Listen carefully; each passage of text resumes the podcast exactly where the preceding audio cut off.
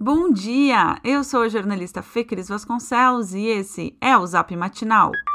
Quarta-feira, 23 de junho de 2021. A previsão para hoje é da chegada de uma massa de ar quente no estado, que deve provocar instabilidade. Em Porto Alegre, o dia estará de sol com alguma nebulosidade, mas conforme ele for chegando ao fim, aumentam as nuvens e pode até chover. Hoje, um pouco menos frio, mínima de 11 e máxima de 22 graus.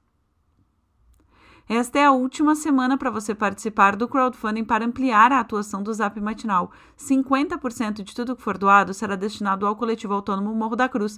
Participe com qualquer valor em www.matinaljornalismo.com.br barra Zap Matinal. Agora, vamos às notícias está suspensa a aplicação de primeiras doses da vacina contra a Covid-19 hoje na capital. A exceção são os agendamentos via aplicativo 156 mais POA em três unidades de saúde.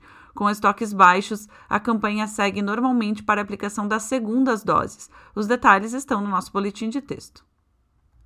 A falta de vacinas para aplicar a primeira dose não foi uma situação exclusiva de Porto Alegre. Ao menos sete capitais suspenderam o processo pelo mesmo motivo.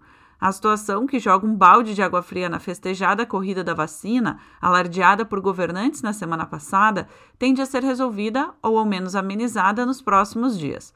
Ontem à noite, a Secretaria Estadual da Saúde informou que irá receber, em data a ser confirmada, 434 mil doses de vacinas contra a Covid. No lote, haverá frascos da Pfizer, da Coronavac e, pela primeira vez, da Janssen, único fármaco de apenas uma aplicação.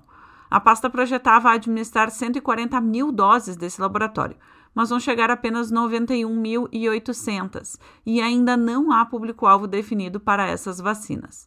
De qualquer forma, enfatizou a secretária Arita Bergman à Rádio Guaíba, não é necessário escolher qual imunizante se deve tomar, visto que todas as vacinas são eficazes. Em Canoas, um casal com esquema vacinal completo com a Coronavac tentou receber uma dose da Pfizer. Segundo a colunista Rosane de Oliveira, eles não obtiveram sucesso. Um projeto de lei que determina a distribuição sem custos de remédios para tratamento de pacientes com sintomas da Covid-19 foi sancionado ontem pelo prefeito de Porto Alegre, Sebastião Melo, do MDB. O projeto de lei, liderado pela vereadora Nádia Gerhardt, do DEM, não chega a mencionar que substâncias são essas, mas foi elaborado para driblar a decisão judicial que proíbe a distribuição do kit Covid em postos de saúde. Apesar da sanção, o secretário municipal de saúde, Mauro Esparta, deixou claro que não há intenção de oferecer os medicamentos do chamado tratamento precoce. Segundo nota emitida ontem, a prioridade do município é combater a disseminação do coronavírus com a vacinação. Ontem, a capital atingiu a marca de 30% da população adulta totalmente vacinada contra a Covid e quase 60% já receberam ao menos a primeira dose. A exemplo da BA Ambiental, a nova empresa que fará coleta de lixo domiciliar na capital também tem processos cíveis e criminais. As ações ocorreram em outros estados. Em 2016, o MPF denunciou dirigentes da Lito Sera Engenharia e Limpeza por contratos fechados com o governo do Tocantins. A investigação do órgão indicou que a companhia teria recebido mais de 98 milhões de reais de maneira irregular no vínculo firmado para alimentação e manutenção de unidades de saúde. No setor de limpeza, seriam 34 milhões de reais questionados por procuradores da República.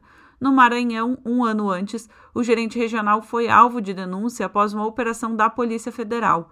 Repasses a mais de 60 candidatos a vereador foram investigados pela PF.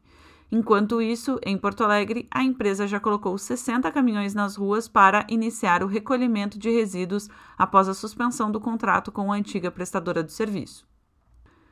Presente no Rio Grande do Sul, a China Brasil Tabacos é o braço local da maior companhia de tabaco do mundo, a China National Tobacco Corporation.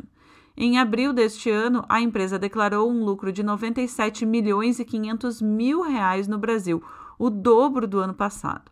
Apesar do baixo volume de autuações registradas no Ministério da Economia por infrações trabalhistas, os agricultores contratados pela empresa estão imersos em um sistema de exploração, dívidas, miséria, doenças, depressão e suicídios, conforme revela a reportagem do The Intercept Brasil, que aborda casos em cidades gaúchas como Venâncio Aires, e São Lourenço do Sul.